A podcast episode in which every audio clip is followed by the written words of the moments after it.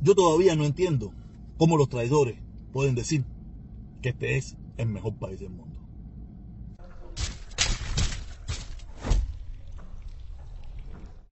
Buenos días, caballeros. Lunes, empezando la semana, día de Leguá.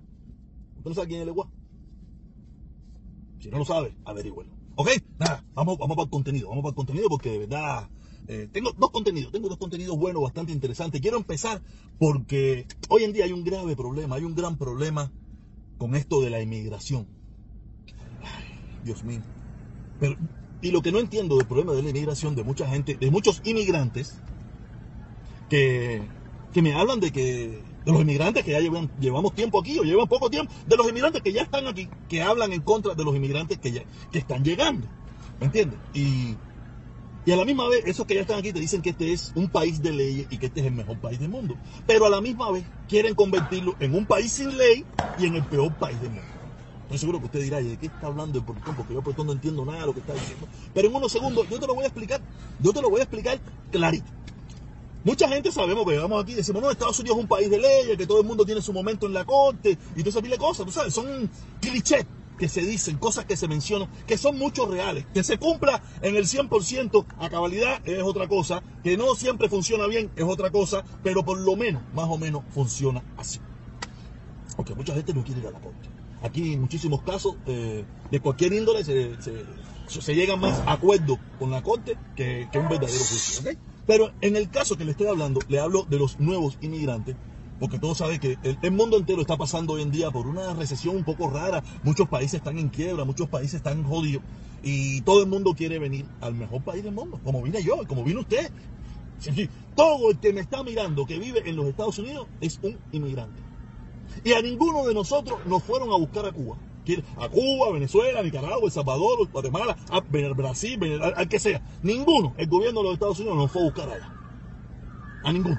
Cuando más nos hicieron una, una, una, un, sorteo para ver si podíamos venir, que fue en el caso mío. Yo vine por un sorteo y donde desde Cuba me dieron la visa. Quiere decir que yo vine, yo entré legalmente desde que, siempre. Pero no es el caso de la gran mayoría. La gran mayoría de los latinos que vivimos aquí somos inmigrantes. Muchos de nosotros eh, eh, eh, aunque después que estamos aquí utilizamos una ley, pero en el momento que hicimos la entrada, muchas de esas personas entraron de forma ilegal. Si usted se presentó en la frontera, en el preciso momento que usted se está presentando en la frontera, usted está haciendo una entrada ilegal al país. Y después que hace la entrada ilegal, usted se acoge a una ley que existe dentro de los Estados Unidos. Pero usted, el primer paso que está haciendo es una entrada ilegal. Si entró por la frontera, si entró en avión, entró en balsa, lo que, por la forma que entre. Los cubanos hemos entrado aquí de una forma ilegal. Pero ese no es el kit de la cosa. Ahora mismo hay una clase de problema con la gente. No, que si las fronteras abiertas, que están entrando los inmigrantes, que si la gente no, inmigración no hace nada. Caballero, esto es un país de leyes. Tienen que entender que esto es un país de leyes. Si, si, si una persona se, se presenta en la frontera y le dice al guardia fronterizo, me quiero acoger a... Ahora se me fue la palabra de la mente. Eh, asilo político. El representante del gobierno de los Estados Unidos tiene que cumplir la ley, la ley en los Estados Unidos, aceptarlo, darle la entrada a los Estados Unidos, hacerle una entrevista de miedo creíble. Si logra pasar la entrevista de miedo creíble, que es bastante ligerita, le da un proceso en la corte para ajustar su caso, si se ajusta nuevamente a la realidad, y le dan el, asilo político o lo deportan nuevamente para, su país de origen. Pero por ley tienen que darle la entrada, tienen que hacerle el proceso. Y si lo cumple, se lo dan. Que es muy difícil, es muy difícil presentar un caso de asilo político. Es muy difícil probarlo. Tú sabes, creo que eh, el, el 70% de las personas que presentan un caso de asilo político en los Estados Unidos se lo deniegan. Solamente creo que un 25 o un 30% son los que lo logran aprobar. Porque quiero explicarle a mucha gente, si usted viene de cualquier país del mundo, usted dice, no, que mira, que si las maras, que si no sé qué cosa, que si unos bandoleros. Para atrás. Como único, usted puede aplicar a un caso de asilo político, ya lo dice el nombre, asilo político, es por el problema, por un problema político, un problema con la justicia de su país, un problema con el gobierno de su país, un problema con el gobierno, no con una mara, no por esto, no por lo Que hay otras leyes que usted se pueda coger por eso, es otra cosa. Pero el asilo político solamente es por eso. Y como este es un país de leyes y el mejor país del mundo, el, funcionario de inmigración tiene que darle la entrada automáticamente. No le puede decir, oye, vete para el carajo aquí, aquí que asilo político ni un coño de tu madre, vete para tu país, resuelve tu país. El funcionario no puede hacer eso. Por ley no puede hacer eso. Yo estoy seguro que muchos de ustedes quisieran. Sí, pero quisiera que lo hicieran después que usted entró. Cuando usted entró, no lo hubieran hecho. Quiero decir que aquí, entre nosotros, los cubanos inmigrantes, esto es el pan nuestro de cada día. Esto es el pan nuestro. Quiero recordarle que en el año 50 y pico, Miami era una ciudad donde estaban los, no los comunistas, sino las personas que estaban luchando en contra de Batista, mayoritariamente. Las personas que venían eh, exiliadas de Batista, era Miami. Miami era una ciudad mayoritariamente que era ese tipo de personas.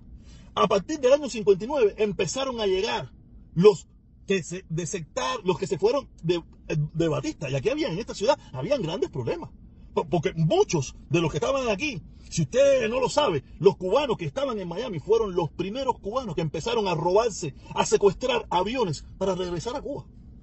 No para venir de Cuba para Estados Unidos, sino para irse de Estados Unidos para Cuba.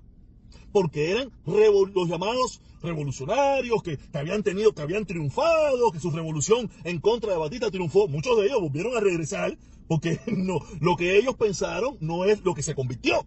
Pero los, primeros secuestros conocidos así, que se hicieron populares, fueron los secuestros de los aviones de, Estados Unidos que iban hacia Puerto Rico, que iban hacia República Dominicana o hacia cualquier parte. Los llamados revolucionarios de Fidel, los del 26 de julio, que estaban aquí exiliados por Batista, o, huyéndole a Batista, que querían regresar a Cuba. Muchos querían regresar a Cuba. Se los digo, no era de Cuba para acá, eso fue después. Los primeros fueron de Estados Unidos para Cuba. Después que vinieron esa primera, ese primero, esos primeros cubanos, que fue la clase económicamente poderosa, la, gente rica, la gente que tenía eh, cierto poder, que, se fue de Cuba porque no le gustó lo, que veía o lo que sabía que venía. Tú sabes, esa gente empezaron a, criticar a los demás. Empezaron a criticar a los que siguieron viniendo, a los que vinieron por Camarioca, a los que vinieron en los 70, a los que vinieron en los 80, a los que vinieron. Pero todos ellos se unían para, para criticar al que venía después. Tú sabes, y hoy en día Gente que vino los otros días, gente que entró hace cinco años, hace tres años, hace cuatro años, que también violó la ley, que, que vino en balsa, que vino. Se ha, se ha, puesto a hablar de los, de los nuevos inmigrantes cubanos. Yo no puedo entender, y no quiero hablar de cuando hablan de los venezolanos, hablan de los nicaragüenses, hablan, yo no puedo entender, si en Cuba, si en Cuba hay un, una dictadura comunista, asesina, terrorista, no se cosas que todos repetimos diariamente, ¿cómo podemos decir que esos cubanos no vengan más? Pero no vengan más después de mí. Ninguno de nosotros, ninguno de nosotros quiere irse de aquí. Ninguno de nosotros se quedó allá. Todos nosotros emigramos. Yo tengo un amigo, yo tengo un amigo, fíjate que, es la gran hipocresía, un amigo que ya lleva, creo que ya lleva como 10 años después que me lo dijo. Tú sabes que él también es, porque esto es un drama, esto es un drama viejo. Él me dijo que por la gloria de Estados Unidos él se autodeportaría. Ya lleva 12 años creo que en Estados Unidos después que me dijo eso no se ha autodeportado. Como él entiende que los latinos hemos venido a dañar este país, él lo dice, dice que los latinos que vienen a joder este país, que él se autodeportaría. Lo malo es que todavía nunca se ha autodeportado. esto es una falacia, esto es una sinvergüenzura, esto es una, es una porquería. La gente hablando sandeces y barbaridad. Yo sería incapaz, yo sería incapaz de criticar a otro inmigrante. Soy un inmigrante, yo soy un refugiado, yo salí de mi país por todos los problemas que sabemos que hay en el mío, pero en el mío no es el único país con problemas. Hay un tongón de países que también tienen problemas. Y tan grave o tan menos o tan más que el nuestro. Y que también quieren venir al mejor país del mundo donde como pobre podemos vivir. Yo no puedo entender eso.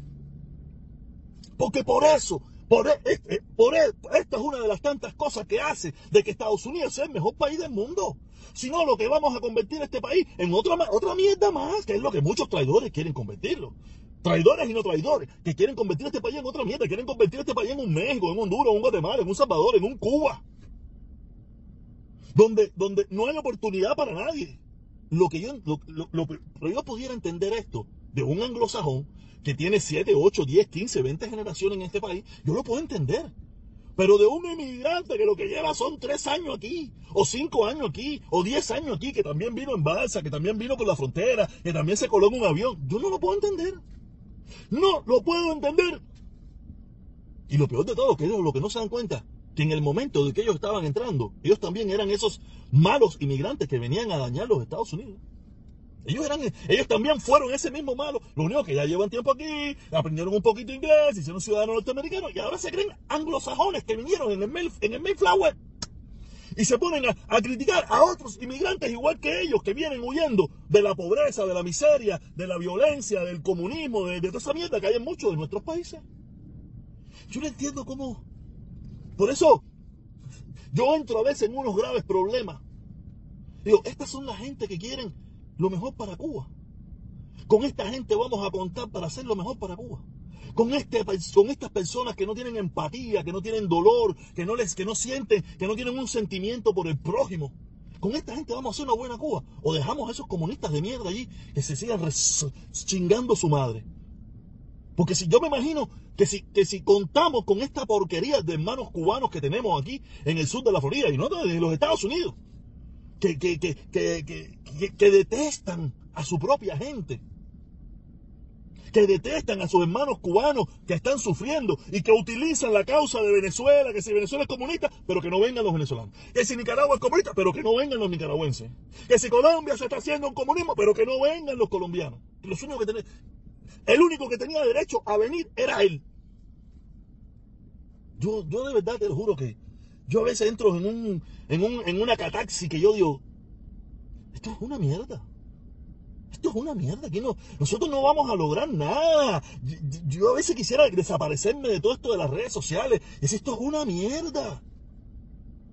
Esto es una porquería. Aquí no vamos a lograr nada. Esto es puro odio, pura mi porquería, puro, puro desastre lo que vamos a crear en una Cuba futura. Veo muy poca gente con verdadero sentimiento de, hacer las cosas bien hechas, de arreglar nuestro país, de, de, coger un buen camino, de hacer Cuba verdaderamente el mejor país del mundo. Veo muy poquita gente, para no decirle que no veo a casi nadie. A casi nadie creo que no. Pero sí, que veo muy poquita gente. Veo mucha gente que lo que quiere es hacer más de lo mismo. Más de lo mismo mucho revanchismo, mucho odio, mucho, mucha, mucha mierda. Me, de verdad, me da mucho sentimiento a veces cuando yo me pongo a analizar todas estas cosas y digo, ¿con esta gente vamos a contar? ¿Con esta gente? Esta gente que detesta a su propia gente. Esta gente que se cree que porque ya vive en Estados Unidos y, y, tiene documento y tiene... ya mira como al cubano que está en la isla o al otro cubano que está acabado de llegar como, como una cosa despreciable. De verdad, yo, yo me pongo y nosotros no, no, le veo, de verdad se lo mira, la dictadura se va, la dictadura se va a estimbalar toda porque la dictadura no se sostiene. La dictadura no se sostiene en el tiempo. Y más en estos tiempos tan, tan, tan terribles que estamos viviendo. Pero si, si contamos con nosotros para tumbarla, no se va a tumbar. Eh, no se va a caer. Y cuando se caiga, a, a las próximas elecciones, vuelve a entrar la dictadura en el poder. Porque lo vamos, por lo que yo veo, por lo que yo veo, estado de opinión que lo vamos a hacer tan mal que lo que vamos a hacer es una porquería. Es una porquería. Ya le digo, y no será la primera vez que regresan. Ahí está Nicaragua, ahí está Chile, ahí está El Salvador, ahí está eh, Argentina, ahí, ahí está Brasil, que probablemente vuelva de nuevo eh, la, derecha, la izquierda para allá de nuevo, porque la derecha lo hace tan mal, lo hace tan mal, que los, que los izquierdosos dicen, ¿lo ven? Yo no lo hice bien, pero por lo menos los ayudé, le di casita, le di esto, le di un frigidaire, le di un televisor. Esta gente no le dieron nada, esta, gente le quitaron. Porque les recuerdo, el caldo de cultivo para que la izquierda exista es la derecha mala. Es una derecha que no funciona, es una derecha que no sirve. Entonces, yo creo, por lo que yo veo, que no sé si dejamos de abstener o lo quitamos. Te lo juro por mi madre, a veces no sé en qué drama me meto. Si lo quito o lo dejo. O sea, yo lo voy a quitar, claro que estoy loco porque se vaya. Pero si lo miro fríamente, analizando, yo creo que si no hay, si los cubanos de verdad no le metemos buena, buena trova a esto, lo que nosotros vamos a hacer en Cuba es una mierda. Una mierda. Si los cubanos en Miami logran tener cierta preponderancia en el discurso político en una Cuba futura, lo que vamos a hacer es una mierda. Una mierda. Me lo juro de verdad. ¿Qué más quisiera yo estar equivocado? ¿Qué más quisiera yo? Tenía, te dije que tenía otro tema, pero creo que me extendí en este porque este creo que meritaba todo el, toda todo mi tiempo. Creo que hasta me he cedido, hice 15 minutos, últimamente estaba haciendo videos más cortos. Pero nada, por favor, si lo viste hasta el final, deja tu like. Deja tu like, por favor, deja tu like, suscríbete y nada, y activa la campanita para que no te pierdas los nuevos contenidos que estoy haciendo. Cuídense mucho, nos vemos. Si es posible, hoy 4, 4 y media, 4 y 45, estaré por allá. Nos vemos.